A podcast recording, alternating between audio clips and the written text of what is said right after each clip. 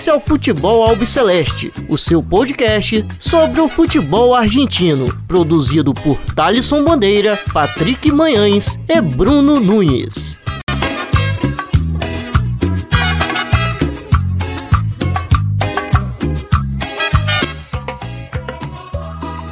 Salve, salve a todos vocês. Está começando agora mais um episódio do Futebol Albiceleste. Meu nome é Thaleson Bandeira. Estou sempre na companhia do Bruno Nunes e do Patrick Manhãs. Mais uma sexta-feira aqui para falar bastante sobre essa semana aí recheada de Sul-Americana e Copa Libertadores da América, que vai ser assim, como a gente falou no episódio passado, até o final de maio. É, mais uma semana aí é, bastante recheada de jogos que aconteceram. É, bom, primeiramente quero é, saber como estão os, os meus companheiros é, virtuais. Meu caro Bruno Nunes, tudo bem, capo? Fala, Thalisson. É, abraço, amigo ouvinte, amigo ouvinte. Um abraço pro Patrick Manhães. Estamos indo aqui, né? São Paulo agora tá meio friozinho. É, é o friozinho que já, já começa a irritar o nariz. Mas aí estamos, aí eu tô um pouco meio, meio, meio alérgico aí, mas vamos fazer o programa aqui numa boa, porque tem muita coisa, né, Thalisson? A gente fica até meio doido, a gente tá falando aqui na resenha pré-programa, pré que a Comembol, do jeito que ela fez a Libertadores e a Sul-Americana, tá deixando a gente meio maluco aí, meio... Tudo que a gente sonha em futebol, né, de tanto que a gente vê, é, por um lado é bom, mas tem um lado também que é meio ruim, porque às vezes fica meio, meio monótono, né? Então, mas vamos que vamos. É, às vezes, às vezes não acaba que a gente é, consegue ver todos os jogos assim de uma maneira tão fácil como vocês imaginam para a gente poder trazer aqui cada análise é, dos times argentinos. Mas a gente vai tentando da maneira, maneira é, que a gente é, vai conseguindo. Bom, Patrick Menhas, tudo bem, Capo? Fala, amigos, ouvintes. Prazer estar aqui de novo, mais um episódio de Futebol do Celeste. Compartilho aí as dores do Nunes, porque aqui também tá um friozinho, apesar do sol, resfriadinho também, mas vamos levando.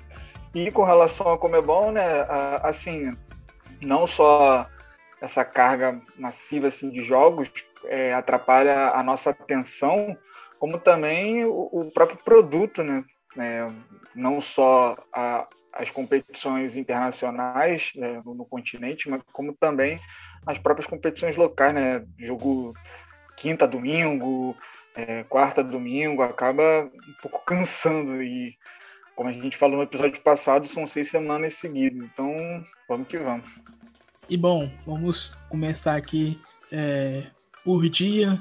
É, primeiro na terça-feira, onde teve a derrota do Vélez Sácio é, fora de casa para a LDU é, pelo placar de 3 a 1 Aí a Liga de Quito, o Pablo Repeto é, venceu com é, dois gols do Christian Borra, aquele mesmo é, ex-Flamengo, e, e, um gol do é, Matias Zunino.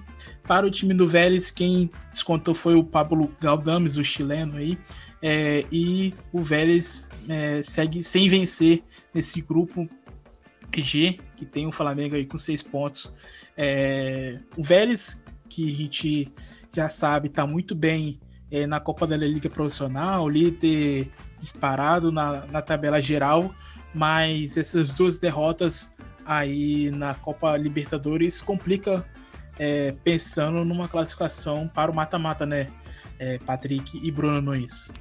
Se a gente for pegar o, o, roteiro, assim, não é um absurdo perder da. Assim, o, o, próprio jogo, se a gente olhar na contra o Flamengo, ele deu aquele sentimento de derrota pelo que a equipe apresentou e muito também pelo que a equipe do Flamengo também não apresentou. É, e aí, quando a gente olha para para LDU, você perder para LDU fora de casa também não é um resultado tão absurdo assim, né? Claro que um empate ou se uma possível uma vitória é, acaba sendo de muito bom grado. Eu acho que é muito pela questão do, dos dois jogos serem logo em seguida. Acho que quando for agora contra a União Lacalheira, ou puder pegar o, o, a LDU dentro de casa, acho que vai acabar facilitando um pouco mais. Agora, com relação a correr atrás de pontos, vai ter que começar agora. Como, por exemplo, já fazer um resultado importante contra o Flamengo no Maracanã na volta e torcer para alguns tropeços, né? Já contando com a União Lacalheira sendo aquela equipe que vai ficar por fora e torcer também para o Flamengo dispare, principalmente para cima da LDU. É, realmente é um panorama bem complicado para o Vélez.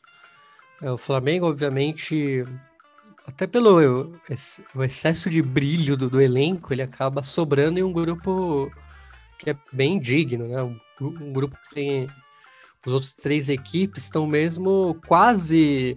Claro, a Lacaleira está um pouquinho abaixo do, do Vélez e da, da LDU, mas também não está tão abaixo. E você viu que é, o que o Flamengo fez. Né? Claro que teve uma dose de, acho que de nervosismo por ser estreante. O Flamengo tem essa fama né, desde 2000, desde os anos do Jorge Jesus, então acaba é, deixando os times mais nervosos, principalmente estreantes. Tanto que o jogo contra a LDU a Lacaleira fez um jogo ok, assim, foi até melhor, né? Sentou um pouco no resultado. E o Vélez a gente viu, é, pelo menos contra o Flamengo, coisas interessantes, só que é, é, é, isso. É um grupo que todo mundo tem qualidade, não tem um, um que vai ser um saco de pancada, assim, que tá muito atrás, assim, como a gente vê no grupo do. Talvez o Palmeiras da, do Defense, que tem o Universitário. E a LDU é muito, muito forte em casa, é, é um time que ganha fora de casa também, esse é o problema, né? Não é um time de altura, né? É um time de que sabe propor a partida, tem um dos maiores técnicos aí, talvez seja o melhor técnico do grupo aí para mim, o, o Pablo Repeto. Então vem forte. Então se o Vélez não conseguir algo aí na volta, é, talvez vencer e, e torcer para tropeços, a, a, gente já vê esse grupo é, estar bem definido aí entre o Flamengo e a LDU, a Liga de Quito. Então o Vélez não pode pensar em tropeçar e não pode também entrar meio achando que já vai ganhar a Lacaleira, porque a Lacaleira tem, tem bons jogadores, né? A gente viu o Gonçalo Castellani, um ex-boca, que é muito habilidoso e, e é um time que sabe botar aí tratar bem a bola Claro que falta esse negócio ainda do nervosismo e tal, então isso conta, né? O Vélez também tem uma, tem uma camisa aí a se respeitar e talvez isso ajude contra os chilenos. E principalmente pelo segundo tempo que a União, a Calaira fez é, diante do Flamengo, né? Os primeiros minutos ali da segunda etapa deu um, deu um pouco de sufoco aí na, na equipe rubro-negra, né? Ah, sim, é. É, não, eles Fiz foram bem, né? modificações. Né? Eles estavam bem até deu um apagão, né? Vamos falar assim, né? Foi muito. O Flamengo acordou e acabou com o jogo. Mas até, até então tava um toque de bola bem é, envolvente. É, esse técnico aí, ele é novo, né? O da Caleira, é o Luca Marco Giuseppe, que veio de um time da, da do ascenso da Argentina, o Real Pilar e tem aí a ver com o, Bragarnik, mas é, você vê, o defensa é um trabalho de anos, né? A Lacaleira tá aí uns 3, 4 anos. Então, para ele estar tá num patamar do defensa, ainda vai um tempo. Né? Isso está sendo feito aos poucos. Tanto que a primeira Libertadores do time, mas até ser um time que é, talvez machuque os rivais, talvez demore. Então, é projetos, né? Projetos que é, não, não, não sai do nada. Assim, você tem que esperar. Então acho que por isso o Vélez consegue bons resultados aí contra o, o time da, do, do Bragarnik, a filial Chile aí do Bragarnik. E bom, é, logo em sequência tivemos aí é, o Boca Juniors recebendo o Santos é, na La Bombonera. É, o Boca que venceu pelo placar de 2 a 0 com gols do Sebastião Vidia e Carlitos Teves. É, mas antes aí, é, quero comentar um pouco com vocês sobre a saída do Ariel Ola, é, do, do Santos, que, que anunciou né, essa saída é, na segunda-feira, é, logo após perder o clássico para o Corinthians no Campeonato Paulista. E segundo ele, é, como o, presidente do Santos falou, o Rueda foi por questão de pressão de torcida. E é, vamos voltar um pouquinho atrás e falar sobre o caso que aconteceu do, do Ola no, Independiente, quando ele treinava né, o, o clube vermelho de Avejaneda, onde o Bebote Álvaro, Álvares, o histórico é, capo da Barra Brava, é, Los Diablos Rojo, é, interceptou ali seu carro com demais integrantes é, da Barra Brava e extorquiu né, o, o Ariel Olan pedindo dinheiro, é, cerca de 50 mil pesos, para viajar à Copa da Rússia na, é, de 2018. É, o Ariel Olan é, continuou no cargo, o Independente estava na fase, nas fases finais da Sul-Americana, se não me engano, enfrentar o Nacional do Paraguai, é, e no final do ano o time acabou vencendo, é, conquistando o título, né? quero até primeiro saber do Bruno como que ele viu essa saída do Ariel Olan do Santos, se isso acabou prejudicando o time é, na partida contra, contra, contra o Boca Juniors. E vamos ser bem sinceros, né? Na minha opinião, com certeza não foi nenhuma questão de torcedor de ir na casa dele, soltar fogos, é, criticar o trabalho dele que está recém começado agora no Santos, do que o Bebote fez de entrar no carro dele, de extorquir ele, pedir dinheiro e tudo mais, né? Isso não chega nem perto o que ele aconteceu não. quando treinava o Independente. Não, não. É, é, eu acho que passa muito mais pelo que devem ter vendido para ele, o que era o Santos, né? Porque o Santos tem o glamour, né? Do, do Pelé, um time histórico. Mas ele chegou lá. O, o elenco já não é, né? Não é grandes coisas. Passou muito pelo Soteudo e pelo Marinho. Ter chegado a uma final de Libertadores. É, claro, tem bons nomes jovens, só que bons nomes jovens, eles são tantos que acaba que é, eles não funcionam sozinhos, né? Principalmente na cidade tão jovem. A gente vê o Santos batendo recordes aí de um gol mais jovem da Libertadores e tal. Então, eu acho que isso é uma das coisas. O time, primeiro, não tinha um elenco poderoso para lutar por algo. É, outra coisa, o time, quando o Olan chegou, ele não podia nem contratar. E só se resolveu semana passada, né? Com o Soteudo sendo vendido pro Toronto, lá da Major League Soccer. Porque até então o Santos é um time que não poderia fazer contratações, né? ele tinha o transfer ban, ou seja, mais uma coisa horrível para quem quer iniciar seu próprio projeto. E ainda tinha a questão salarial. Ele não, ele não tava recebendo em dia no primeiro mês, então, cara, como você vai querer treinar um, um, time assim? E aí vão falar, pô, mas o, sei lá, o Lisca talvez ele ficaria lá. Só que o mercado brasileiro ele é muito fechado, né? Os técnicos brasileiros eles não têm essa abertura de ir para a Europa ou de ir até para um, um time grande aqui da, da América do Sul, né? Uma Colômbia da Na vida, verdade, um... Thaleson, Ô, Thales, ele, eles também são acostumados a, a, passar por isso também, né? Sim. Eles até parece até que gostam dessas danças das cadeiras para que o mercado foque apenas neles. Sim, mas e também tem isso, ele não tem a, ele não tem o escape, tipo, o Lisca, tô usando o Lisca como exemplo aleatoriamente, viu? Mas o Lisca, por exemplo, ele não pode pedir a, a conta e achar que ele vai, sei lá, pro para outro mercado, né? Um mercado grande, por exemplo, assumir um time grande na Argentina ou tipo assumir um time grande no Chile ou ir até para Europa, um time na, na Espanha. É, eles não têm isso. E o argentino ele tem essa segurança. Então ele sabe que ele não precisa passar por certos é, caminhos é, tortuosos, por via crucis. Ah, vou sofrer aqui. Cara, não, vou embora porque eu consigo coisa melhor rápido. Né? ele não tem só o Brasil, ele pode ir pro. Né? Muita gente fala assim, pô, mas ah, lá no Chile ele não tinha pressão, mas ele, cara, ele pegou o time com a melhor. É... Como é o nome? É melhor é... projeto financeiro. Ele recebia em dia desde o dia 1 e ele tinha um elenco campeão pronto, ele não perdeu nenhuma peça, então para ele mano, vou ficar aqui esse ano, vou ser campeão e vejo o que faço. Não é, não é uma não é um mercado tão grande, mas é pô, aqui eu tô tranquilo e ganhando bem com um time bom. Então o Santos não fez o, o, o básico, que era pagar o salário dele. Então você. E a gente sabe que o Olé é um cara com suas convicções, né? Ele é uma pessoa até meio difícil, pelo que a gente ouviu em alguns relacionamentos que ele teve ao, ao, ao longo de sua carreira. Então ele não é um cara que também, pô, se ele peitou a barra brava do Independiente, o que que é o... Ele pediu uma demissão do Santos. É, talvez isso daí, o, é, o solo de artifício, foi ah, tipo a gota d'água. Tipo, pô, já não tenho, já não me pago em dia, já não tenho elenco bom, né?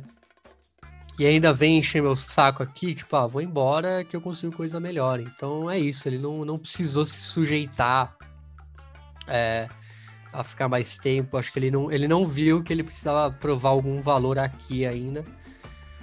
E talvez ele consiga ter uma coisa melhor aí em pouco tempo. A gente nunca sabe, né? Talvez ele, ele tenha tido algumas propostas que ele deixou de lado, até pelo glamour que é assumir um Santos, que talvez sejam melhores economicamente e até para a carreira dele. Então vamos ver os próximos passos dele, porque eu acho que ele consegue aí em breve um, algo do, do nível, assim.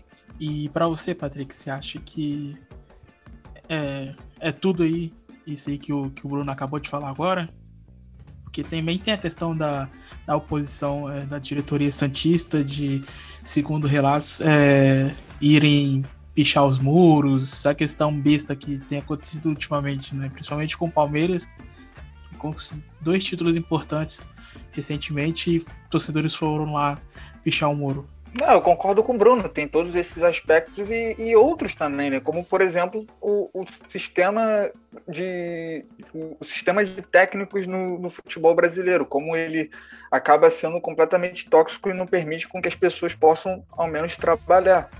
E aí, por exemplo, ah, você não está aguentando uma pressãozinha? Ah, então rala, sabe? ah, você não aguenta a jogar dois dias seguidos, é, de dois em dois dias com o mesmo time, pô, mano, mas os caras recebem para isso. No caso do Santos, os jogadores e o técnico não recebem. Então, eu concordo com o Nunes e acaba acrescentando esses outros fatores também, né? O caso da, da nossa da nossa história com relação a técnicos aqui, quando recebem gente de fora, o tratamento ele acaba sendo diferente é, com relação também a, ao aspecto também financeiro dos clubes, porque os clubes eles acabam prometendo também e o técnico ele acaba vindo também pelo ele acaba sabendo, muitas das vezes ele já entra ali já sabendo da situação, só que pô, o cara não tá recebendo, tá jogando de dois em dois dias, os resultados não estão vindo e você ainda tá sendo cobrado, sendo tratado como um principal culpado por tudo isso. Então é muito mais simples você pedir o boné, sabe? E, e eu só acho assim que a gente não pode é, achar que pelo fato de ele ter suportado ou não, é, não, não é o nosso caso, mas eu vi o caso de muita gente em rede social falando: ah, não, mas ele aguentou a barra brava da, do Independiente, ele pode muito bem. O que é um fogos para ele? Às vezes, ele possa ter é, ido embora muito por conta disso, de achar que a situação possa sair do controle de novo. Então, cara, eu acho que o último culpado é ele. Acho, que passa por toda um, um, uma pirâmide em, em, cima dele com relação ao mecanismo do futebol brasileiro. Bom, é, e falando agora em relação ao jogo, é, quero saber a opinião primeiro do Patrick e depois passar a bola para o Bruno. É, um Boca que agora tem mais opção, né? Não não tá dependendo mais só do Sebastian Vidia. É, tem a, a, volta do, do Christian é, Pavon, que se especulou tanto quando ele voltava, é, se ele ia continuar ou não. É ele que retornou aí dos Estados Unidos, né, emprestado ao Los Angeles é, Galaxy. É, e, e, fez sua reestreia com a camisa chinesa é, no sábado diante do Huracan. E é, surpresa para muitos, é, o russo escalou ele é, na terça-feira. É, como que você viu essa vitória do Boca Juniors é, contra o Santos e com mais opção é, ir nesse time do russo que é, tá com um meio de campo ali muito bom com os jovens, com o Thiago, com o Thiago Almada não, com com Almendra, com pô, um, uma garotada muito nova ali, na meio, né, ali na, naquele meio campo que vem agradando muita gente. É, vem agradando principalmente o Russo, que tem escalado com frequência não só o Almendra, mas como o Valera, o Medina. Teve a participação do Agostinho Santos também na lateral. Então, como que você viu esse time aí do Boca Juniors é, na terça-feira? Primeiro dizer que é uma grande surpresa, né, de ver o, o Pavão retornando. Acho que vai também muito pela carência do Boca Juniors com relação ao plantel, por causa com relação de Covid e algumas lesões também, mas pela forma como ele acabou retornando, né, porque ele volta contra o Huracan no final de semana passado, é, jogando pouquíssimo, é, questão de, minu de minutagem mesmo, pela lesão que ele acabou sofrendo e tudo mais. E aí, quando ele retorna para jogar contra o Santos, ele teve uma boa partida. Ele foi, assim, um, de, um dos destaques tecnicamente, contando com o Tevez, o, o jovem Alan Varela, um pouco também do Agostinho Almendra, Sebastian Vija, também muito pelo gol. É, mas eu queria também destacar a, o comportamento do Santos né, no início do, do, primeiro tempo, porque a gente pensava que por, por tudo que estava acontecendo com o clube com relação às dificuldades financeiras, a saída do Soteudo, essa questão do, do Ariel Roland com ah, vai, trein, vai treinar e, e, vai dirigir o clube na, na sua última partida contra o Boca, vai ou não vai, aí na manhã da terça-feira falaram que não ia. É, e aí colocaram uh, um, uma outra pessoa para dirigir o clube. Então a postura do Santos eu achei muito positiva, porque em dado momento chegou até a flertar com o gol. Uh, muito também pela dependendo do Marinho pelo lado direito, o Lucas Braga pela esquerda, o Marcos Leonardo trabalhando muito bem entre ali o Carlos Esquerdos e o Lisandro Lopes mas depois o, o, o Santos ele cai de rendimento muito rápido, né, drasticamente, e é no momento em que o Varela começa a crescer, é um, um, um meia do, do Boca Juniors aí, que veio das canteiras do Boca, que é, é o típico clássico camisa 5, mas com uma boa qualidade, o, o, segundo gol da, do contra-ataque ele acaba saindo em origem dele, tanto pelo, pelo desarme no Marcos Leonardo para também sair na, na transição é, com Sebastião Vija e, e, e Teves. Uh, o Christian Medina, que já vinha sido um destaque lá contra o The Strongest lá em La Paz, também foi muito bem, Agostinho Almendra. Acho que não só o Pavon, mas como também toda essa garotada que, além de muito jovem, é bastante é, podemos dizer assim, responsável dentro de, dentro de campo, joga muito sério e muito bem tecnicamente. O Boca Juniors acabou sendo um pouco refém daquele jogo defensivo do, do Miguel Angel Russo, muito por questão de falta de um pouco também de técnica, muito também pelo alguns jogadores como Campuzano, um pouco também da dificuldade do Capaldo pelo meio, que jogou pela lateral direita e tem sido um lateral bem melhor do que o, o Buffarini ou o Rara, o Rara jogando numa função, entrando no meio dos jogos como um meio-campista, como esse clássico 5 também.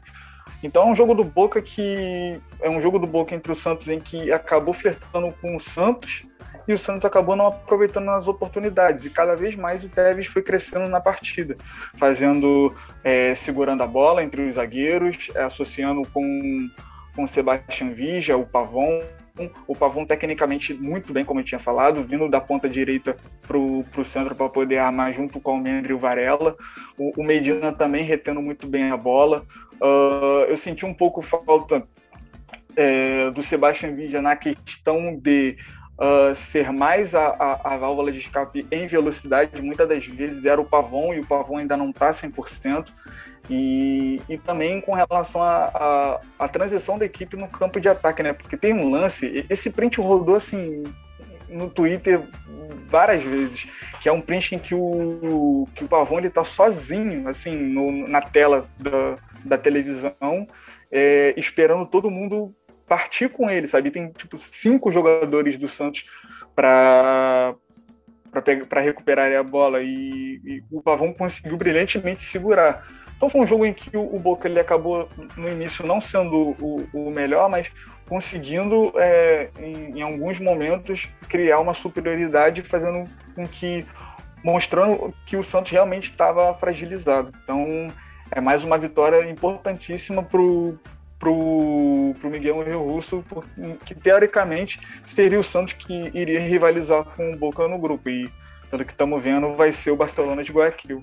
É, o, realmente, é, esse finalzinho aí que o Patrick falou, o, acaba que o, o, o, grupo já vem se desenhando, né? Começou a ter uma forma mais, mais clara, que vai ser uma disputa entre o Boca e o Barcelona. É, o Santos, claro que tem chance, mas com tudo que tá passando e tudo que já mostrou, a gente vê que talvez aí lute pela, até pela Sul-Americana, né? Já que os The Strongest lá na altitude pode complicar para um time até que tá, tá aí nessa, nesse, nesse momento ruim, então acaba que o, o grupo se desenhou aí entre argentinos e equatorianos, que aliás vão ver lá na, na próxima rodada, que é o grande duelo aí que talvez a gente espere desse grupo.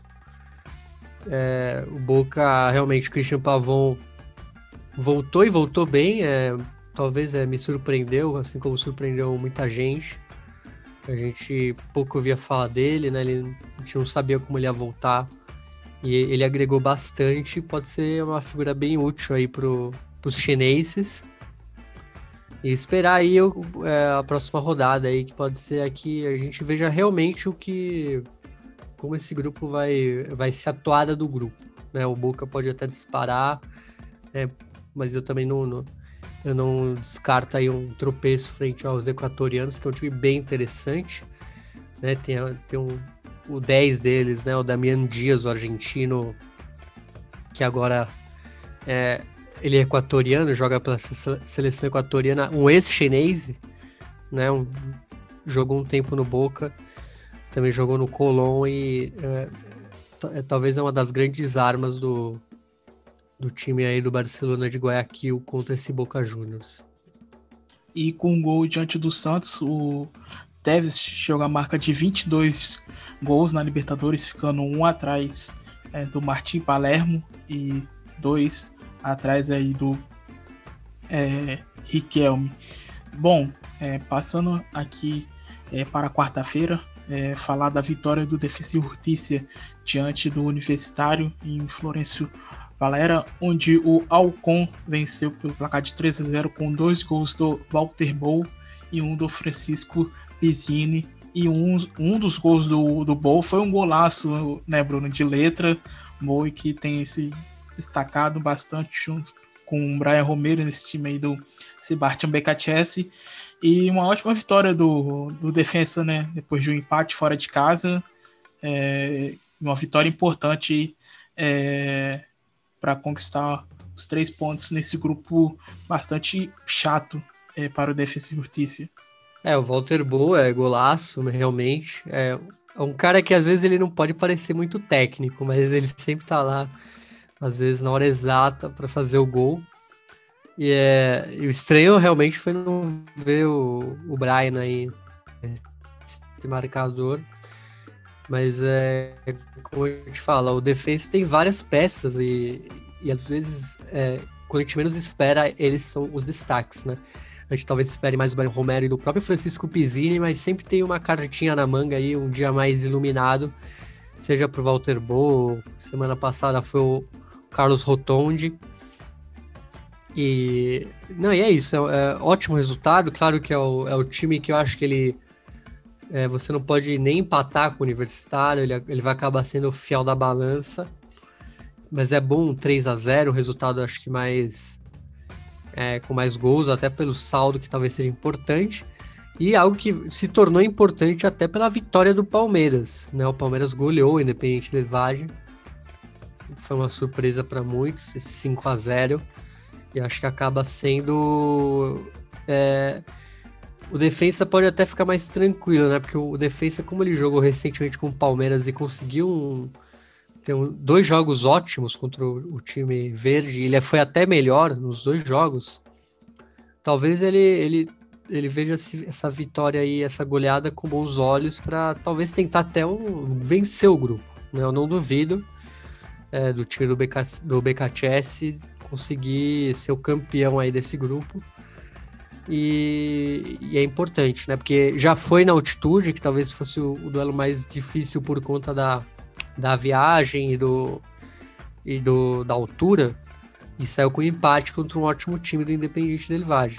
Então, Acho que o defesa tá bem encaminhado aí. Claro que são só duas rodadas, não enfrentou o Palmeiras ainda, mas pela, pela trajetória, pelo que vem mostrando, é, é animador aí o, o Alcon de Varela. E na próxima rodada, os dois se enfrentam, né? Mais uma vez no ano. É, Patrick, como que você viu essa partida aí do Defensa Urtícia na última quarta-feira, na vitória diante da equipe peruana? A gente pode dizer que o Defensa e Justiça fez o dever de casa, né? Que é meio que a obrigação de vencer um adversário como o Universitário. Mas se a gente parar para analisar o contexto da, da partida, é um Defensa e Justiça com desfalques com, de Covid, né? Se a gente pegar dois nomes importantes, o próprio Rotondi que fez o gol na, na semana passada contra o Independiente Del Valle e o próprio Brian Romero. Né? O Brian Romero, eu não sei se ele está na lista do, dos convidados ou a, a lista da, de suspensão por causa daquela questão do, do jogo contra o Palmeiras. Agora eu não, não tô me recordando, é porque saiu uma nova lista de, de infectados agora do, do Defensa e Justiça para o jogo contra o Palmeiras. E entre eles é o próprio Enzo Jeremias Fernandes, que contra o Universitário foi praticamente o termômetro da partida, porque ele jogou muito bem. É claro que o destaque ele vai para o gol por causa dos dois gols e uma assistência, uma assistência que foi para o golaço do Pizzini. E vale destacar né, como é a mudança de comportamento uh, com relação a, aos campos, né, a, a, aos estádios. Você vê o, o Defensa e Justiça precisando, é, no mínimo, do empate para poder jogar lá no, no, Equador contra o Independente Del Valle, na, na questão da altitude. E, e sem é, esse aspecto aí da altitude, na Argentina, enfrentando muito bem a cara do BKSS, um, um adversário que, tudo bem, é inferior, mas não deixa de ser uma grande vitória, né? Muita posse de bola, aquele costume dos três zagueiros e uma segunda linha com quatro e dois meias, e aí vem o, o, o Walter Bow. O Pizzini, assim, espetacular. É, é porque ele acaba sendo ofuscado pelos dois gols do Bow e, o, e a assistência, mas, assim, a partida que fez o Francisco Pizzini foi muito boa. Assim, eu gosto de ver ele jogar um, meia pela, pela direita que se movimenta bastante e ele acaba abrindo espaço para o Matias Rodrigues é, chegar no fundo. É, também tem a participação da Donis Frias também pelo lado direito. Ele, tem uma combinação com Enzo Fernandes ali pelo lado direito, que acaba saindo o gol do próprio Pizzini. Eu senti falta do, do Rotondi muito pelo lado esquerdo, porque é ele que dá essa, essa presença do outro lado. O Gabriel Achen achei que foi um pouco abaixo, principalmente na tomada de decisão. Teve um ou dois lances ali que era ele, mais dois companheiros e, e dois adversários à frente, e ele acaba tomando a pior decisão e o Defensa e Justiça acaba não fazendo, aumentando o, o resultado. Mas se a gente pegar de uma forma geral, é um grande resultado do, do Alcon de Florencio Varela. Não, só para complementar aqui a dúvida do, do Patrick, ele tinha, ele estava na, na lista dos convidados, né? Ele, o Rotondi, o Nicolás Gonçalves, o Fernando Graças Messa, que também, Fernando Messa, Valeu. que também é um defensor muito importante ali no esquema do, do BKCS, e o Franco Paredes. Só que aí o problema é pro próximo jogo, porque além desses, não vai ter o Eugênio Isnaldo, que às vezes ele entra né, no, no decorrer dos jogos ali pro ataque o Enzo Fernandes, o Lautaro Escalante, o Lautaro Amadê e o Tomás Martinez. Então, justamente contra o Palmeiras, que é um talvez seja o adversário mais complicado aí. Então temos que ficar de olho aí para não para que o, o Alcon vai fazer, né? E bom, é, no outro jogo da quarta-feira é, foi a vitória em casa é, do River Plate diante é, do Júnior Barranquija, onde venceu pelo placar de 2 a 1 com gols do Hector Davi Martinez e Julian Álvares e o Miguel Borra, ex-Palmeiras, descontou é, para a equipe é, colombiana. É, Patrick, como que você viu essa vitória aí missionária no grupo? E que curioso, né? O Fluminense e, e River Plate empataram na primeira rodada e Fluminense e River ganharam na, na, na segunda rodada. É, os dois aí que estão com quatro pontos no grupo D. É, como que você viu essa vitória aí da equipe do Marcelo Gadiardo na última quarta-feira? Ah, foi uma vitória muito importante e também para consolidar muita estrutura do, da forma como o Gajardo tem montado as suas equipes, né? O Gajardo ele opta dessa vez por uma linha de três zagueiros, né? O Paulo Dias, o Robert Rojas e o Hector Martinez. E aí com uma linha de cinco, né? Com cinco meias, né? no caso três meias e dois alas e, e a estrutura de dois atacantes, né? E era algo até que ele tinha montado no final do jogo da é, do jogo do Maracanã contra o Fluminense. Mas contra essa partida do Júnior Barranquija, o River ele acabou tendo uma é, forte pressão contra a equipe colombiana, só que não conseguia converter isso em gols. E a, a escolha pelo, pelos três zagueiros ela acaba sendo colocada muito em vista por causa, por causa da função do Enzo Pérez. Porque o Enzo Pérez, quando, quando o River joga com dois, com dois zagueiros, ele que tem que ir até o Franco Armani, a altura do Franco Armani, para fazer aquela saída de três. No caso, como já existem os três zagueiros, ele já está muito livre, muito, com mais campo para correr. E o, o, o, já, já botando até no, em caso do segundo gol, né, que, que eu vou falar depois. Mas até o River fazer o, o primeiro gol, assim, era uma dificuldade muito grande de entrar no, na, na, na, defesa do, do Júnior, do Rony Barranquilla, e, e, foi até o próprio mérito da equipe colombiana, porque se a gente pegar essa equipe, é uma equipe com, com bons jogadores. Se a gente pegar o, o Larry Vasquez, o, o Didier Moreno, o próprio Pajoy, o Luiz Daniel Gonzalez. O, o Borra, assim, apesar de ele não participar tanto da, da dos aspectos do, do, jogo, ele acaba sendo muito perigoso na questão de finalização. Acabou até fazendo um gol no final da partida.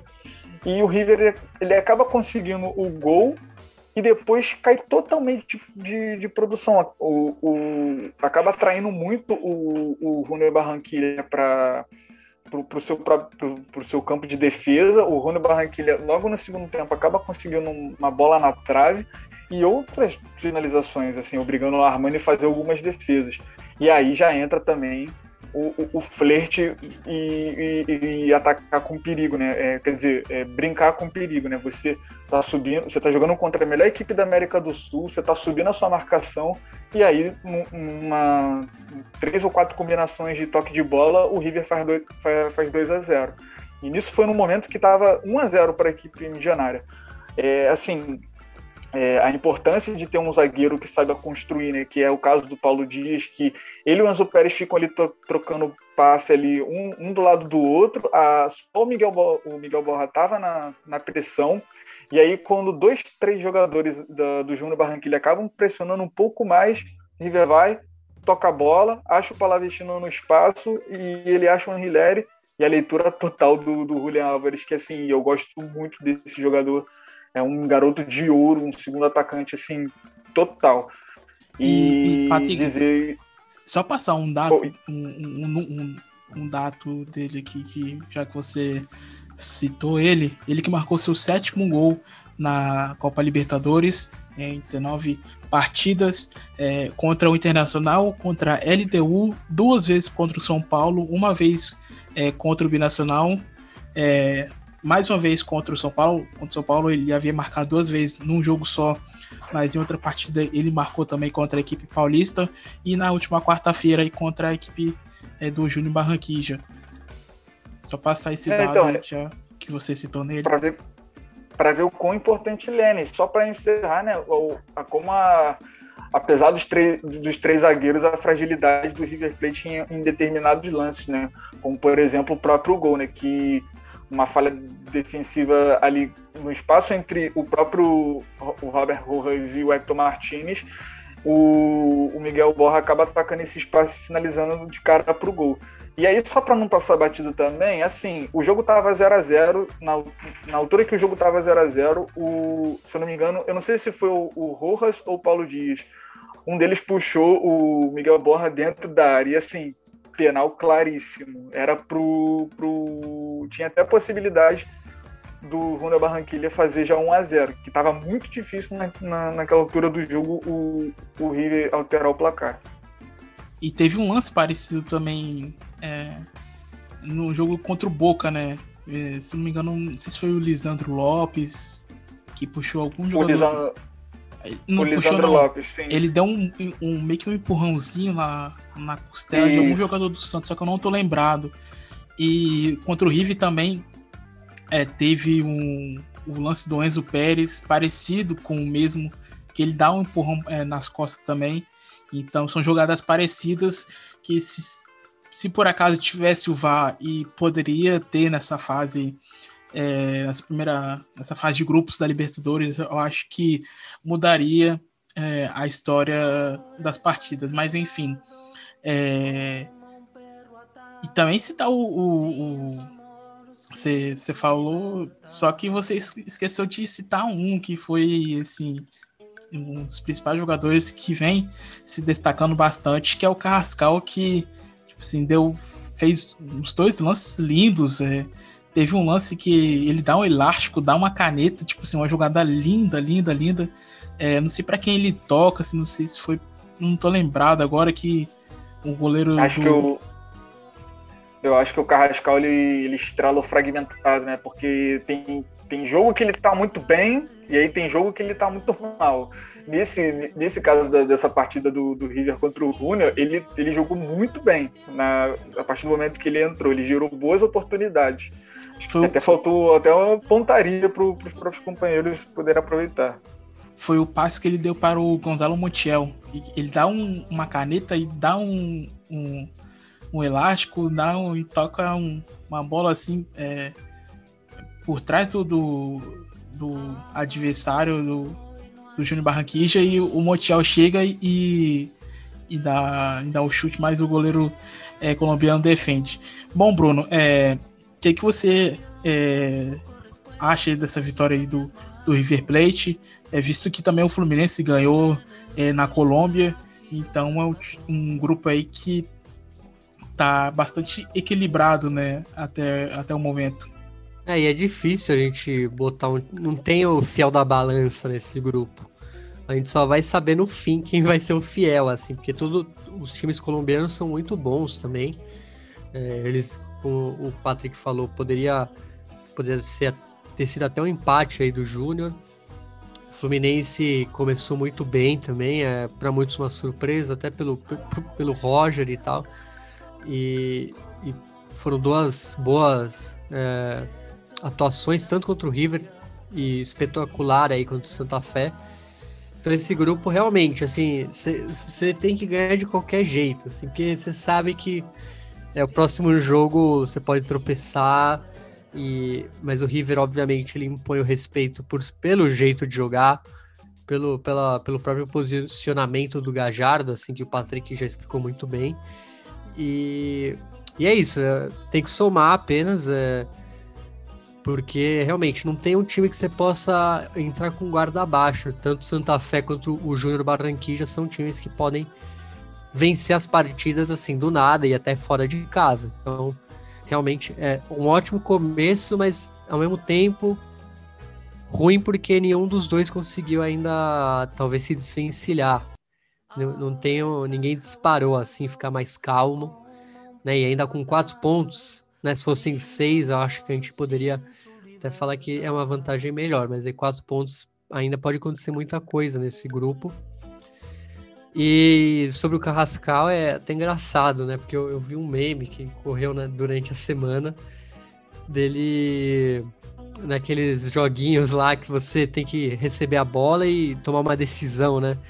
E aí aparece os caras, não, mas pro Carrascal eu passo o pano se ele começar a driblar para trás, né? Às vezes ele pode até ficar sem opção, mas é que ele é meio que um showman, assim. E às vezes ele tá em ótimos dias, como foi contra o Júnior, e dá passes geniais. Então é, é, um jogador muito especial, mas às vezes ele tem aquele dia que ele também ele não tá tão especial. Então é. Mas é sempre bom destacar ele nos dias em que ele tá imparável, né? Que foi o caso aí da, da do meio de semana. E bom, é, vamos agora para quinta-feira, onde tivemos a vitória do Racing em casa diante do Sporting Cristal pelo placar de 2 a 1 Juan Cáceres, mais uma vez, hein, havia marcado na semana passada, salvando o Racing de uma derrota é, em Montevideo diante do Rentistas. É, no último minuto, marcou no final de semana pela Copa da Liga Profissional contra o Colón, também no último minuto. É, e na quinta-feira, ontem, marcou aí o primeiro gol do Racing na vitória contra a equipe peruana. E o segundo gol foi marcado pelo Thomas Chancalay. É, quem descontou para o Sport Cristal foi Christoph é, Gonzalez. É, vale lembrar que as duas equipes aí já decidiram na semifinal de Libertadores né, em 97, onde quem levou a melhor foi o Sporting Cristal. E a última vez que as duas equipes haviam se enfrentado foi pela Libertadores de 2015, é, também pela fase de grupos. E o Racing com esse time do Pise que não, às vezes vai e não vai, fica nessa aí e não só fica nesse nesse bololô e não, não se decide se melhora se ficar ruim. É, pelo pelo que aconteceu na segunda etapa, o Racing poderia ter perdido muito bem a partida. É, o Sport Cristal é, no começo ali é, do segundo tempo foi muito bem, muito bem mesmo. É, se não fosse falha técnica de alguns jogadores, é, poderia ter vencido tranquilamente é, ali, resol... poderia ter resolvido é, o jogo já no, já no segundo tempo, mas é, a falta de pontaria de alguns jogadores aí da equipe peruana acho que falhou é, e o Racing conseguiu é, conquistar a sua primeira vitória é, na fase de grupos da Libertadores. É, Patrick, como que você viu essa vitória aí do, do Racing é, ontem em Avejaneda? É incrível como a equipe do Pise ela gosta de brincar com perigo e acabar se prejudicando, né? Porque assim, até os 15 minutos ali onde é que foi o primeiro gol do Juan Cáceres, o, o Racing ele tinha um bom volume de jogo e as jogadas elas estavam aparecendo, principalmente com o Leonel, com o Leonel Miranda, o Enzo Copete, assim, a gente, eu pelo menos criticava ele muito por ele ser muito ausente da, das partidas e ele participou muito, é, principalmente com jogadas de pivô, é, o Maximiliano Louveira também muito bem, o Eugênio Mena também bem, só que assim, depois do gol, esquece, porque a equipe praticamente caiu de produção totalmente. O, a, a equipe do, do Sporting Cristal acabou surgindo, é, gerando algumas oportunidades. Uh, o Marcos Riquelme, que não, não é na, nenhum parente do, do Roman, é, pecando muito dentro da área, ele teve alguma, algumas oportunidades e assim, falhando demais. Acho que o único ponto positivo que essa equipe tem é o Geraldo Tavara, que é um, meia de 22 anos, se não me engano, muito, muito, muito, muito, muito, muito bom mesmo. É, muito criativo, participativo, assim, joga como se fosse gente grande mesmo. E assim, era dele que estava vindo toda, toda a criatividade que tinha a equipe peruana. É claro que, é, é que os holofotes acabaram indo mais para o esporte em cristal, porque o Lucas Orban acabou sendo expulso, e eu fiquei muito assim na dúvida. Eu, eu acho que eu não expulsaria, mas acho que é muito também pela intensidade que ele vai na jogada que acaba tomando o cartão vermelho. E aí, logo depois, assim, não foi nem cinco minutos depois, o, o Sporting Cristal ele acaba é, empatando com o Cristóvão Gonzalez e aí veio toda a pressão. Só que assim, eu, eu bato palmas agora pro Pise, porque ao invés de, assim, teoricamente, qual era, qual era da, da questão? Ah, tá um a um o jogo, eu tô com um a menos e ainda falta 30 minutos de jogo, sabe? Ah, o empate aqui não é ruim, se você fosse garantir contra as outras equipes, o São Paulo ou o próprio Rentistas depois. Mas, assim, o, o, o Pise, ele acaba colocando o, o Tchankala e, e, e, mais outros jogadores de, de, de ataque e o, e o Pise acabou é, arriscando e criou oportunidades. É claro que também sofreu. E aí veio a jogada do gol, né? Com uma transação muito boa do, do Enzo Copete e o Leonel Miranda e o, e o de cabeça. Mas assim, é, de uma forma geral, é uma vitória muito importante, mas que precisa ficar com, com a atenção dobrada, porque não dá para o Racing ficar mudando é, de, de comportamento tão rápido assim da forma como está sendo. A equipe caiu muito no próprio primeiro tempo. E Bruno, como que você viu essa vitória aí do é, da equipe do Pise, que às vezes vai e não vai, e conquistou aí essa primeira vitória em casa é, pela Libertadores? É, o time com mais sorte do que juízo, né?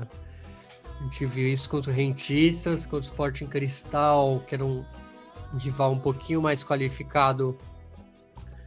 O time sofreu, claro que teve a expulsão do Orban, teve a, a falta de pontaria aí do Marcos Riquelme do lado do, do, do Sporting Cristal. E, mas também teve um bom Gabriel Arias no gol, né? Ele esteve muito bem também, temos, temos que frisar. E, cara, é um time, como eu te falei, tem mais sorte do que juízo. Era um jogo para ser derrotado mesmo. E acabou com a vitória, né? Com um a menos, assim, até meio, meio heróico, se você pensar. E de um lado é bom pelo resultado, mas eu acho que o torcedor do Racing imagina que é, o crédito do Pise talvez aumente com isso. Fique mais tempo aí na equipe.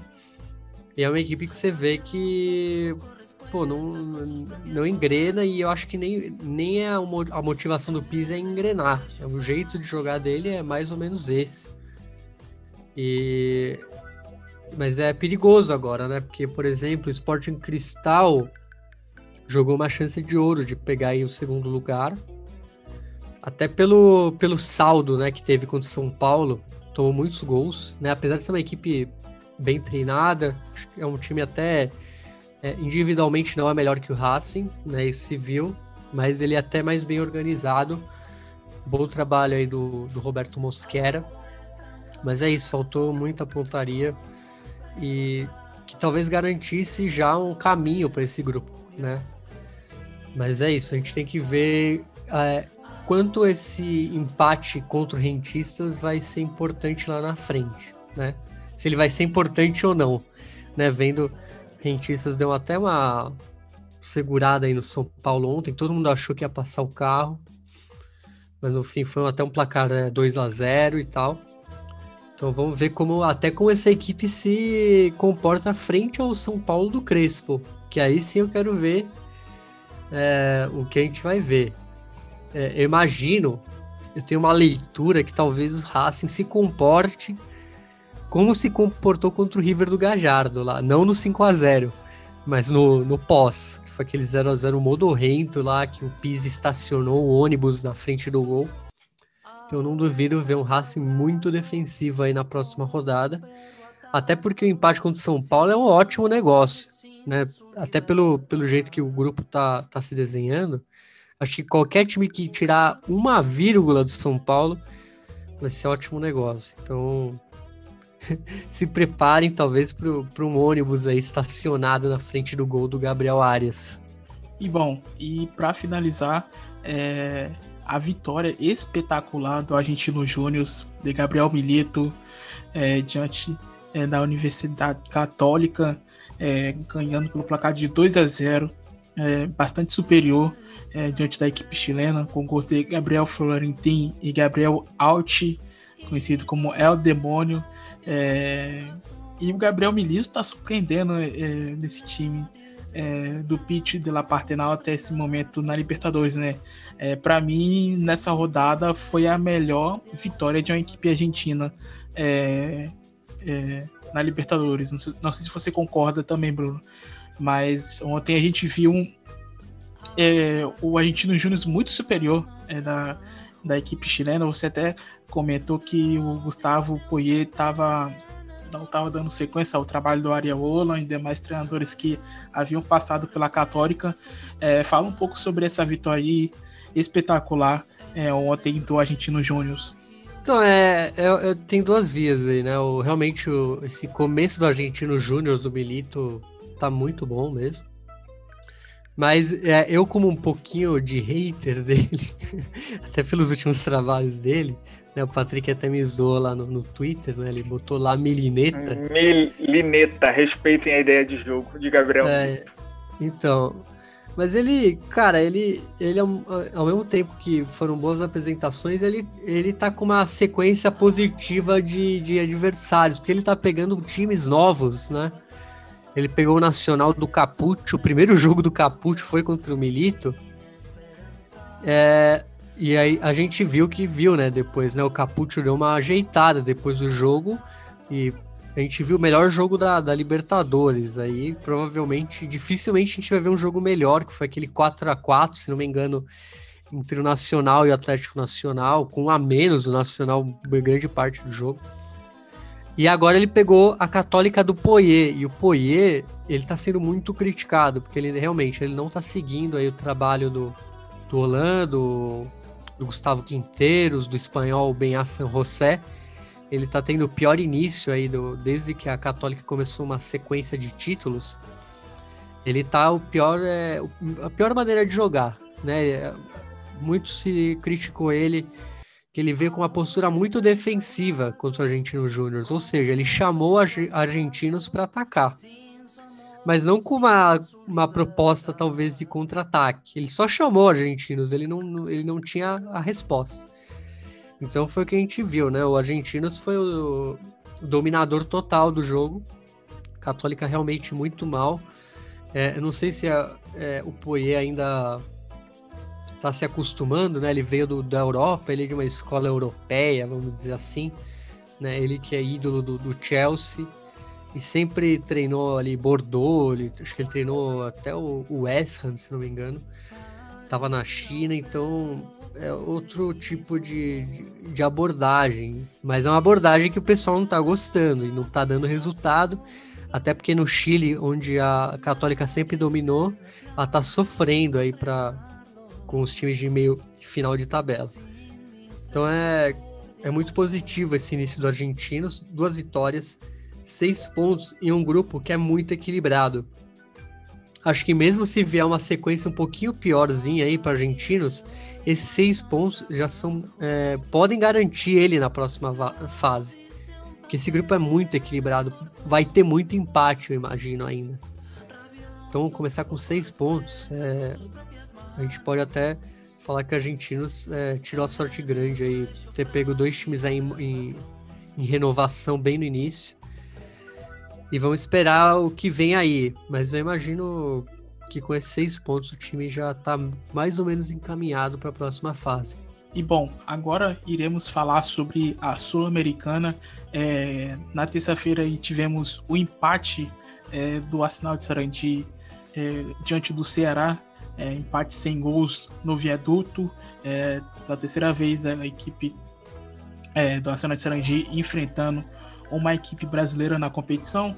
É, na quarta-feira tivemos a vitória é, do Independiente diante do Montevideo City Torque, é, com gols do Silvio Romero, Jonathan Herrera e do Diego Arismed contra. E para a equipe uruguaia Gustavo Del Petri marcou aí o, o gol é, equipe, Paraguai, é, equipe uruguaia, perdão, que abriu o placar é, diante do Rojo, é, mas aí a equipe é, do Julio César Falcione é, virou a partida. como que você viu essa vitória do Independente conquistando seis pontos nesse grupo? Um grupo que a gente já havia comentado no episódio passado que tirando o, Guabri, o Guabirá que seria o, o, o saco de pancadas, né? É, como, como a gente já esperava. É, perdeu mais uma para o Bahia, é, Independiente é, vencendo o City Talk, que era um, um, adversário bem forte nesse grupo, e já conquistando é, duas vitórias é, nesse grupo B da Sula, Bruno. Então, Thalisson, o Independiente e o City Torque fizeram um jogo bem equilibrado ali no início do primeiro tempo. Foi. É, ambos tiveram chances, é, nenhuma muito clara. Então, é, então foi essa toada do jogo, né? Até o segundo tempo, quando o City Torque começou bem melhor e abriu o placar, né? Com o Gustavo Del Prete o, e e ele até tomou um pouco essa, esse protagonismo do jogo, só que isso durou pouco, né? Porque talvez sentou um pouco em cima do resultado ali o Pablo Marini, o técnico argentino do City Torque.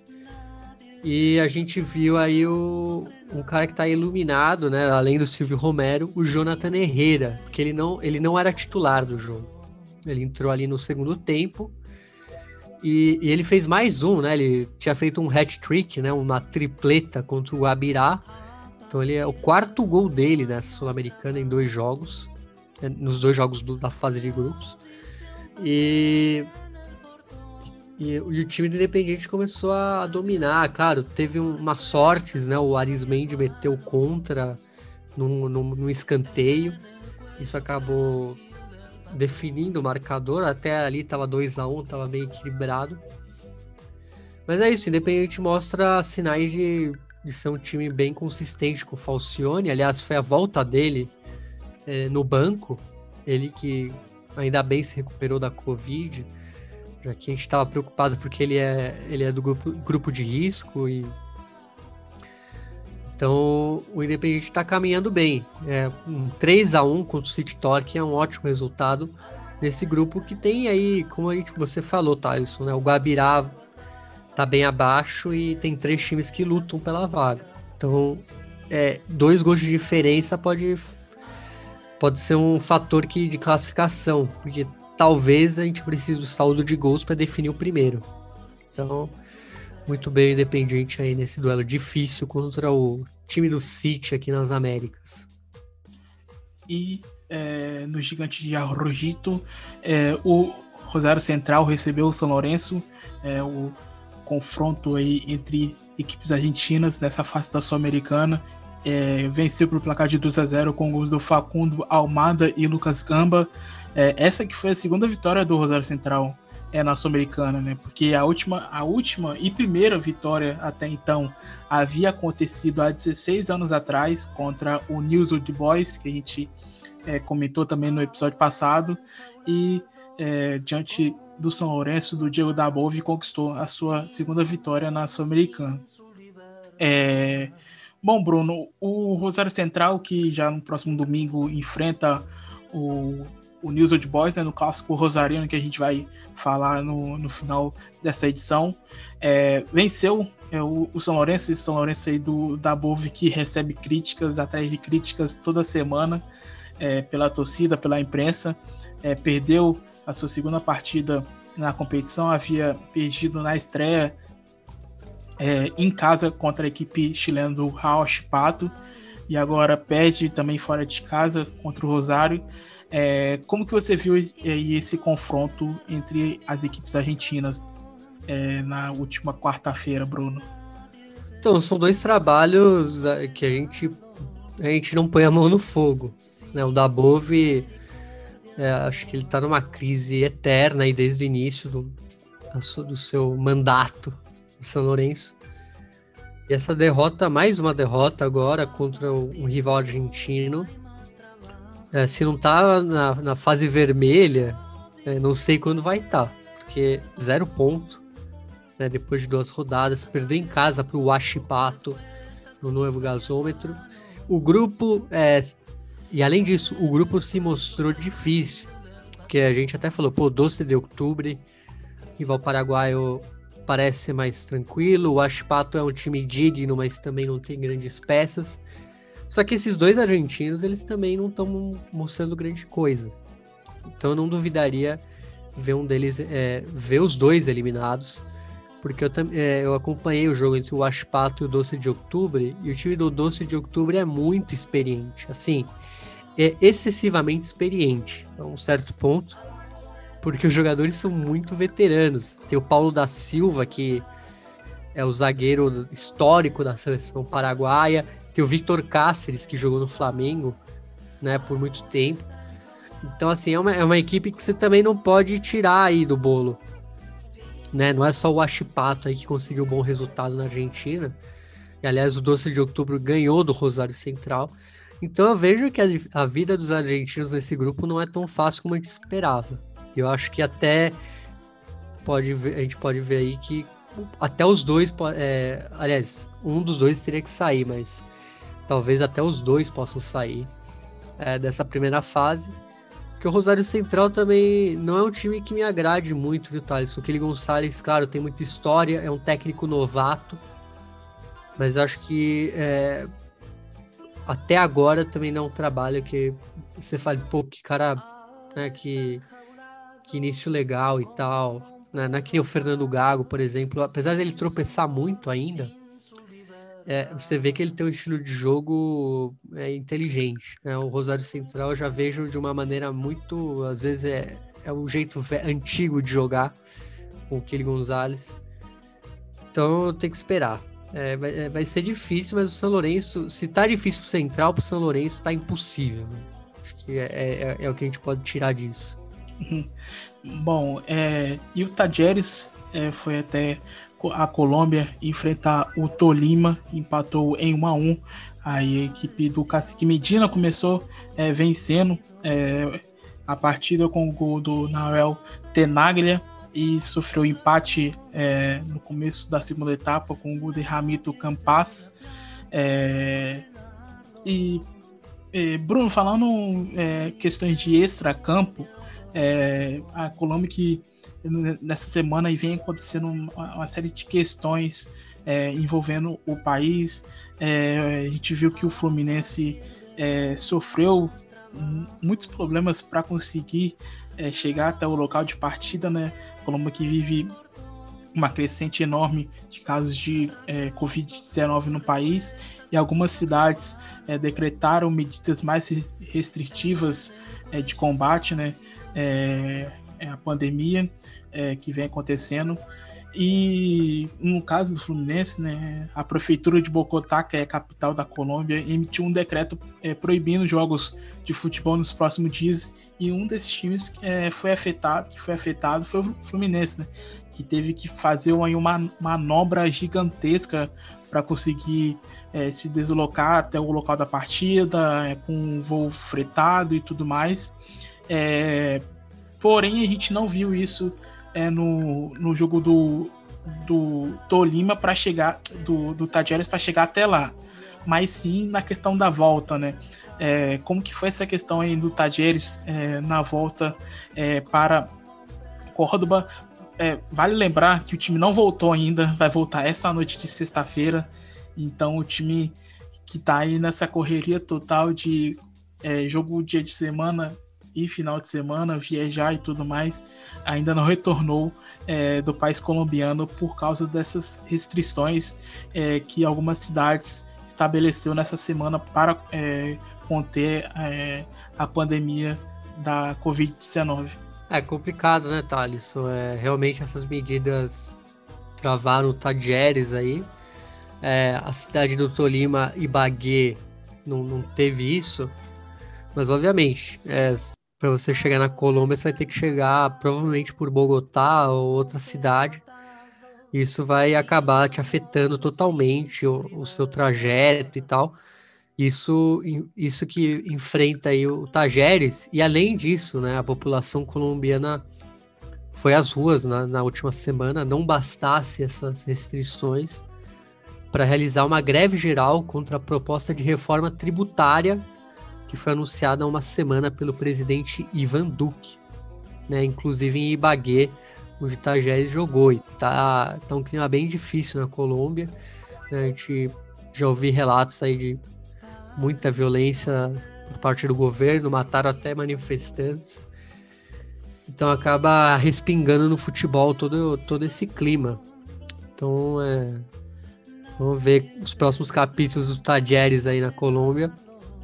E sobre o jogo, só para comentar um pouquinho, é, sobre o jogo não, né? Sobre o grupo, é um grupo muito complicado. Todos os times do grupo são fortes, né? Foi até um azar eles caírem os quatro ali. E a gente vê que o, o Tolima, talvez o melhor time colombiano no momento, com um brilhante jovem, esse Hamilton Campas, que acabou fazendo gol, contra o Tajeres, que é bom, um time muito bem treinado pelo Cacique Medina. E, e a gente vê que o Emelec do, do Ismael Rescalvo, o espanhol, acaba. Ele tem uma grandíssima vantagem, já que ele ganhou os dois jogos. Né? Ele goleou né, um 3 a 0 aí no Red Bull Bragantino. Então é, é complicado aí o, o panorama, não só do Tajeres, como dos outros três times aí da, da, do grupo. Porque realmente esse grupo é muito equilibrado, Thales. E além disso, né, sobre essa questão é, da viagem do, do Tajeres até é, a Colômbia e principalmente a sua volta, é, o, o Cacique Medina não contou com um jogador recém é, do Estudiantes, que é o Diego Garcia, é, que não pôde estar disponível é, no plantel né, do treinador porque está proibido de sair da Argentina, né, Bruno? conta mais sobre esse caso, esse caso é, do é, Diego Garcia, que foi proibido de sair da Argentina para enfrentar a equipe colombiana do Tolima. É, o Diego Garcia, que veio do, do Estudiantes de La Plata, é, ele desfalcou por ser investigado por abuso sexual. Né? Ele está proibido pela justiça de sair da Argentina por conta disso. E o Garcia jogava no Estudiantes, como a gente falou, quando foi acusado desse abuso sexual por uma jogadora de hóquei do clube. E acabou sendo temporariamente afastado para a, as investigações. E isso faz um mês, né? Essas investigações ficou afastado e, e até para ele sair de lá, emprestaram para o Tajeres para abafar o caso. Né? E a torcida do Tajeres na, na questão fez muita pressão. É, e a própria vítima se pronunciou porque a diretoria do Estudiantes, em tese, ao emprestar ele para o Tajeres, estava tentando encobrir o caso. E ela até falou que o clube não, não tomou as medidas necessárias para cuidar da vítima. Só se preocupou com resguardar o jogador, por ser um jogador de futebol, né, no, do elenco profissional, o que é uma vergonha. E, e além disso, ele contraiu o Covid. E, então, até hoje, ele não tinha jogado por causa do, do Covid, né, não por causa disso. Então vamos ver os próximos capítulos, tá? Isso é, é bem grave assim a acusação. E é bem grave o que os clubes fizeram, porque se não estava resolvido o caso, porque o Estudiantes é, tentou emprestar ele né, e não afastar definitivamente, e porque o Tajeres pegou emprestado, né? É, erro dos dois clubes. Então certas torcidas aí impedir que pelo menos se se apure tudo, seja julgado o caso. Então, tá aí é a questão do Diego Garcia, ex-jogador do Estudiantes, né, emprestado ao Tajeres. Bueno, passando aqui para quinta-feira, as duas últimas partidas de equipes argentinas na Sul-Americana. É, em casa, o News Old Boys perdeu para o Libertar pelo placar de 3 a 1 é, e a equipe paraguaia venceu com gols de Daniel Bocanegra, Adriano Martinez e Antônio Barreiro. É, o time do Mormugos que é, teve aí a expulsão de dois jogadores e um deles, é, como sempre, foi de Pablo Pérez. É, aí tentou fazer algumas mexidas nesse time do, do News Old Boys, tentou escalar alguns jogadores, é, mesclando ali a juventude e jogadores experientes é, para a partida diante do Libertar, como é, no caso do Mário Formiga, Nath Coco, é, é, o próprio Pablo Pérez, mas é, não conseguiu superar a equipe paraguaia. Bruno, outro treinador que é recém-chegado na Argentina, é, a torcida não tem muita paciência, é, porque a torcida gosta de resultado. É, é esse time aí do Mornobugos ganhou algumas partidas na Copa da Liga Profissional, mas também é aquele time que não, que não vai. Mas não depende só do treinador, a gente sabe que o plantel do, dos Leprosos é um plantel de jogadores muito é, já que passaram da idade, que já fizeram a sua história no clube, né? Como a gente já falou aqui, do Mauro Formiga, do Paulo Pérez, é, do, do Max Rodrigues, que fez o gol de pênalti, mas que é, já passou, né? Já passou o, o tempo deles é, do clube, já fizeram o, o que podiam, mas agora é, não, não tem o mesmo pique de antes, né? É, então, é, não é culpa do Burgos, né? Ele já pegou com, essa, com esse esquema, ele não pôde fazer do jeito dele. Só a gente, é, é só a gente ver que a gente destacou, né? O gol foi do Maxi Rodrigues, experientíssimo, e a expulsão foi do Paulo Pérez, também outro muito veterano, né? E não fica só neles dois. E além disso, é, o grupo do News é muito complicado. Assim, o News não é nem de perto o melhor time é, em, em, elenco. Né? Dá, dá pra falar que ele, ele não vai brigar nem pelo, pelo segundo lugar, acredito, desse grupo. E o Libertar, dos times que estão aí nessa fase de grupos, talvez seja o melhor. Assim. Talvez seja o time com mais. É, elenco, com mais é, experiência, com ótimo técnico, que é o Daniel Garneiro, que histórico do Independiente, o argentino, né, ele foi tetracampeão paraguaio com o Olímpia, ele acabou vindo agora para o Libertar vai, vai ser um projeto bem interessante. Então, realmente, não dá para você botar a culpa no Monoburgos em tudo. Né? É muito mais. A, não é culpa, a culpa do elenco, em, em tese, não do elenco, mas de quem monta o elenco. Quem deixou o elenco chegar a, esse, a essa instância aí de estar tá todo mundo veterano, basicamente. E, e também deu azar no sorteio. É um grupo bem complicado, assim, pro News Old Boys. É, e não dá para você jogar só por ser o argentino do grupo, né? Botar um favoritismo. Você tem que ter elenco, coisa que o News não tem hoje em dia. E bom, por último, a reedição da final da Libertadores de 2017 entre Lanús e Grêmio. É, o tricolor aí com o trabalho do Thiago Nunes vencendo é, o Lanús em La Fortaleza. É, Thomas Belmonte fez o, fez o gol do Granate e Léo Pereira e Ferreirinha marcaram os gols é, do Grêmio. E que curioso, né? Mesmo placar da final de 2017, né, Bruno? É, então, e o Lanús tá. Deve ter pesadelos aí com o Grêmio, porque o Lanús tem um time bom, um time legal aí na Sul-Americana. Só que o Grêmio se acertou rápido até, né, com o Thiago Nunes. A gente já viu coisa bem interessante desse pouquíssimo tempo de trabalho. É um time jovem, um time que é bem adaptável. Só você vê os marcadores aí, o Léo Pereira e o Ferreirinha. E o Tiro Lanús também é. Tem o Tomás Belmonte, tinha o Nicolás Orsini.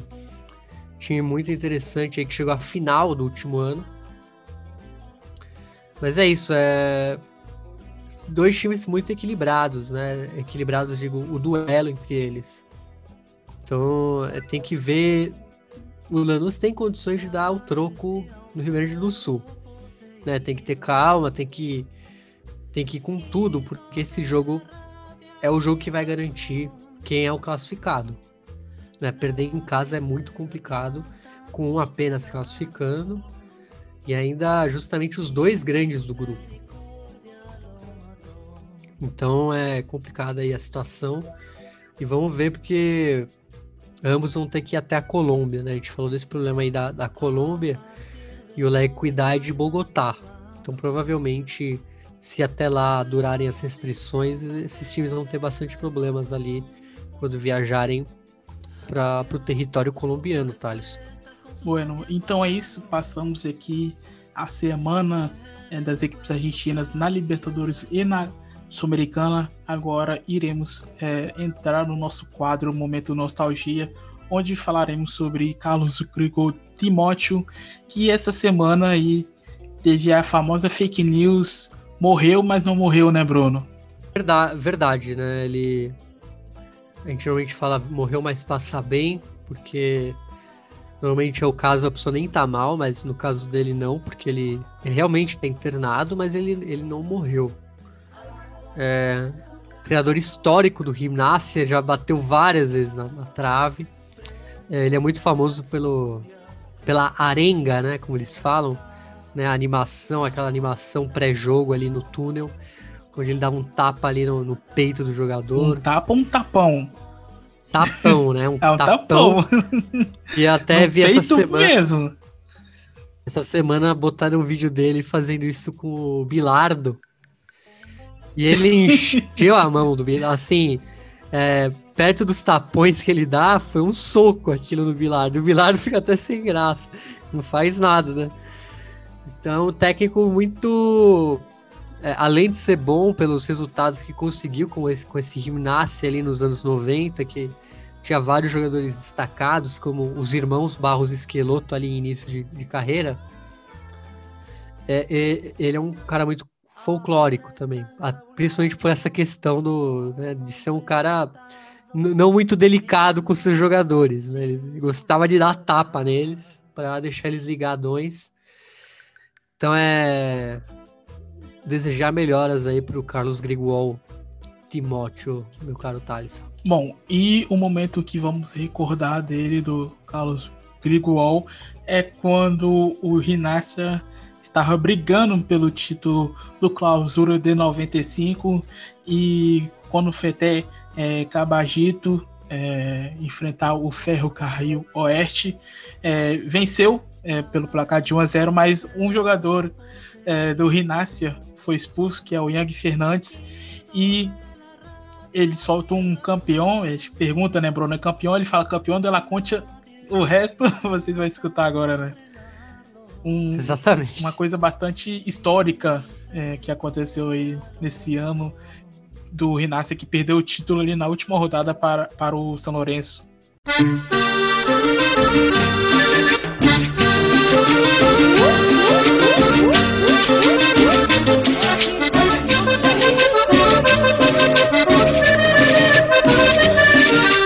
Me parece, va. No, trabó Fabiani, se la lleva. Tatán, tatán, tatán, tatán. Fabiani, tatán, tatán. ¡Qué golazo! ¡No! ¡No, Fabiani! No se puede ¡Era el creer. gol de la fecha, Gamboa! No se puede creer.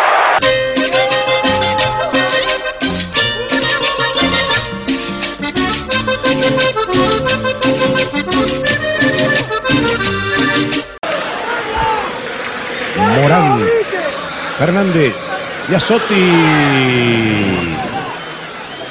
El Jackie Fernández se estaba Sí. molestando, lo van a echar, ¿eh? Sí. Que van a rajar Jackie, me parece. Ya se había avivado. Señoras y señores, cuando faltan siete minutos, se queda con 10 jugadores, Gimnasia y Esgrima La Plata. ¡Son unos estúpidos, son! Se enloquece el tiro. ¡Hermano, diciéndote lo mismo! ¡No sé qué mierda querés hacer! ¡Querés ser el campeón de la concha de tu hermano! Qué bonita está la noche, radiante como ninguna. Qué bonita está la noche, radiante como ninguna. Con sus luceros brillantes, con el fulgor de la luna, con la voz del caminante que va buscando fortuna. Bueno, vocês acabaram de escutar aí a homenagem que a gente fez para o Carlos Grigol, é, Timóteo, que se recupere logo. E vale lembrar também que essa semana foi aniversário do Carlos Bianchi, é, treinador histórico aí do Vélez Sácio e Boca Juniors. É, e, bueno, para finalizar, é, esse final de semana aí acontece a penúltima rodada da Copa da Liga Profissional.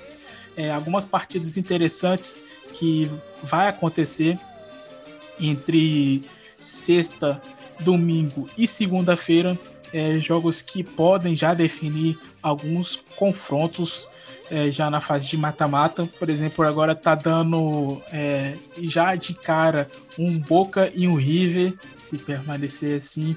É claro que falta essa penúltima rodada e a última rodada. E algumas partidas interessantes para poder acompanhar é, entre Boca Juniors e Lanús é, no domingo, 10 horas da manhã, é isso mesmo. É, temos também Independiente e Atlético Tucumã, é, meio-dia e, me, é, meio -dia e 10 é, da tarde. Temos Defesa e Justiça e União, meio-dia e 10 também. Temos São Lourenço e Godoy Cruz, 2 e 20 da tarde. Tajeres e Huracan, é, 2 e 20 também da tarde. É, Banfield e River Plate, é, 4 e meia. E o clássico Rosarino, que acontece às 9 horas da noite. Bom, meus caros, é, destaque para esse clássico rosarino aí é, do final de semana. É, duas equipes com treinadores novos no, no elenco. De um lado, o Kili Gonzalez, do outro, o Monor Burgos. Patrick, é, acho que o principal jogo é, da rodada é, será esse clássico rosarino de domingo, né? Não, com certeza. E principalmente pelo, pelo fato do Rosário ainda ter a possibilidade de se classificar, né? Ele tem 15 pontos e está fora do grupo, e aí em cima tem o quinto colocado Racing com 18 e vem o São Lourenço também que precisa vencer para também permanecer no grupo que também tem 18 pontos. É, fora o, o, o, clássico, que acho que para mim é o, é o, principal evento desse final de semana, eu fico também com Boca Juniors e Lanús, porque ambas as equipes elas podem é, definir já, a, principalmente o Boca Juniors por estar em algumas vagas acima com relação ao seu grupo e também o Banfield e River Plate, né? Apesar do Banfield ter caído muito de produção e eu não acho que tenha mais chance de classificar, o, é, muito, é muito bom ver o, o, Banfield do, do Sanguinete, principalmente com, com Paieiro e alguns outros jogadores como Galupo. Então, eu acho que o, o River Plate ele não vai ter o luxo de, de jogar também com a equipe titular, mas ainda assim é, é um bom jogo para assistir. São bons e, jogos, no caso. E tá rolando agora, acabou de começar é, no José Amalfitani, o Vélez recebendo o patronato e logo em seguida, 9 horas da noite, é, o Colón de Santa Fé recebe o assinal de Sarandi. É, Bruno, algum destaque aí dessa penúltima rodada da Copa da Liga Profissional? Não, não vou muito diferente da linha do, do Patrick. Só queria falar que o clássico Rosarino, é, nos últimos anos, ele. Que, o que eu já vi de, de jogos horríveis foi, foi demais, assim, era muita violência, pouco futebol. Vamos ver se o se sai um pouco disso aí com o Burgos e com o Kili Gonçalves, apesar de eu não estar tão empolgado assim também. É, sempre é um clássico muito truncado, assim, é o maior clássico do interior Fazer um bolão? Fazer um bolão se fica pior do que o de Avijaneda? É, é difícil, né? Mas isso eu acho difícil que ainda tinha os casos de Covid, né? Tinha, tinha, tinha o time do Pizzi, né? Dependente de convidado, acho difícil. Mas é realmente sempre é um jogo muito duro, né? É um jogo, é o maior clássico do interior. Então é os dois querendo ganhar de uma maneira extrema, assim, que é um, é um estudo absurdo e às vezes fica chato. Vamos torcer para ser para sair um pouco da, do roteiro dos últimos anos. Bueno, então é isso. Bruno Nunes e Patrick Manhãs, suas considerações finais para mais um episódio aqui do Futebol Alpes Alert. Ah, obrigado, Thalisson, é, pelo mais uma vez estar aqui. Queria mandar um abraço também pro Patrick, pro, pro amigo ouvinte, para amigo ouvinte. Mandar um recado aí pro Juan Pablo Gatti, fundador do, do site argentino The Line Breaker, né? Fiquei sabendo hoje que ele tá bem complicado aí por causa da questão do Covid, né? Desejo melhoras a ele, que é argentino. Então, que fique bem e vocês fiquem bem também, todo mundo que está ouvindo, né? Se cuidem que ainda não, não, acabou, mas espero que logo a gente possa estar aí unidos, se não for esse ano, no próximo. Então, um abraço a todos. É, compartilho da, da fala do Bruno. Primeiro, dar um abraço em vocês. É muito bom estar aqui falando sobre futebol e futebol argentino. Dar um abraço também para um abraço bem virtual mesmo para os nossos ouvintes e agradecer por estar sempre acompanhando aí. E também, é, o Thaleson falou né, um pouco mais cedo, mas eu quero deixar aqui a minha declaração ao ex-técnico Carlos Bianchi, né, desejar ele um feliz aniversário, ele que fez aniversário no início dessa semana. Ele que foi um, ele que é um técnico muito lendário, muito pelo que conquistou no início dos anos 2000 e também no final dos anos 90 com o Vélez. Então, é um personagem assim que eu tenho um apreço muito muito especial. Então, é isso. Então, cuidem-se também e como o Nunes falou, né, ainda não acabou e não tá fácil para ninguém. Forte abraço e é isso. Vamos por mais. E bom, vamos encerrar esse episódio do Futebol Obsolete é, é, na voz feminina da Nick Nicole Malavida, é, que é de Rosário, né, é, Bruno? É, torcedora do, do News Old Boys, já que é, no próximo domingo tem o clássico Rosarino. Então, nada melhor do que encerrar é, com uma cantora de Rosário. E, e, pela primeira vez a gente está colocando uma mulher aqui é, de encerramento, né? É, a Nick Nicole, que, que ela é do gênero urbano, vamos falar assim, do gênero mais popular, que hoje toca muito na América Latina, tanto trap quanto reggaeton, né? Ela tá nessas duas frentes. E ela é torcedora do News Old, Bo do News Old Boys, é Rosarina. Então fiquem aí com o som dela. Ela tem bons sons, aliás, para quem gosta aí né, dessas músicas mais populares. Então fiquem aí com o som pro, pro clássico de logo mais. Bom, galera, muito obrigado ao nosso amigo ouvinte e amigo ouvinte que tem acompanhado os nossos episódios. Agradeço demais vocês pela presença de sempre e fiquem aí com Nick Nicole. Mala vida. Até a próxima semana.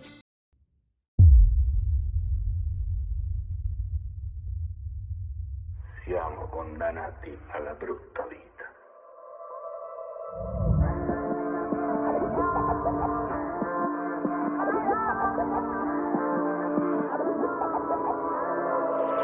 Quería decirle bambino que usted está trayéndose un flow bandido. Su secreto está guardado aquí conmigo. Sabe, yo respeto, pero nunca olvido. Tarde, siempre tarde, yo lo siento. Le molesta todo lo que rondo. Devoluciones, no caigo en eso. Estoy buscando medio los pesos. Yo no quería que caiga preso. Regalito a la mamá un par de villas. Pa' que se lo goce de mí no se olvide.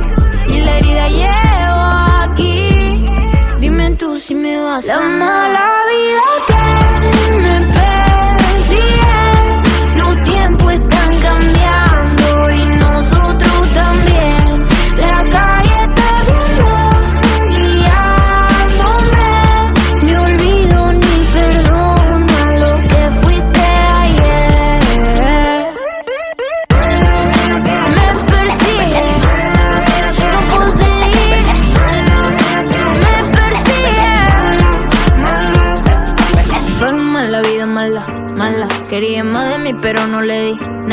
nada. Estamos nasty curtiendo estrada. Rompiendo tarima como si nada. Lo hacemos igual, gore. Tenemos el peso en el pecho. Y aunque duela adentro, lo hacemos igual por los tiempos. Tiempo bueno, tiempo sin tiempo malo que pedí. Fucking mala vida, te escupo la fe. Acuérdate de mí cuando me veas, no compro fake. Los fucking vis me tienen mal de sí. Estoy mal de sí, no puedo ser. Regalito a la mamá un par de villas. Pa' que se lo goce de mí no se olvide. Y la herida llevo aquí. La mala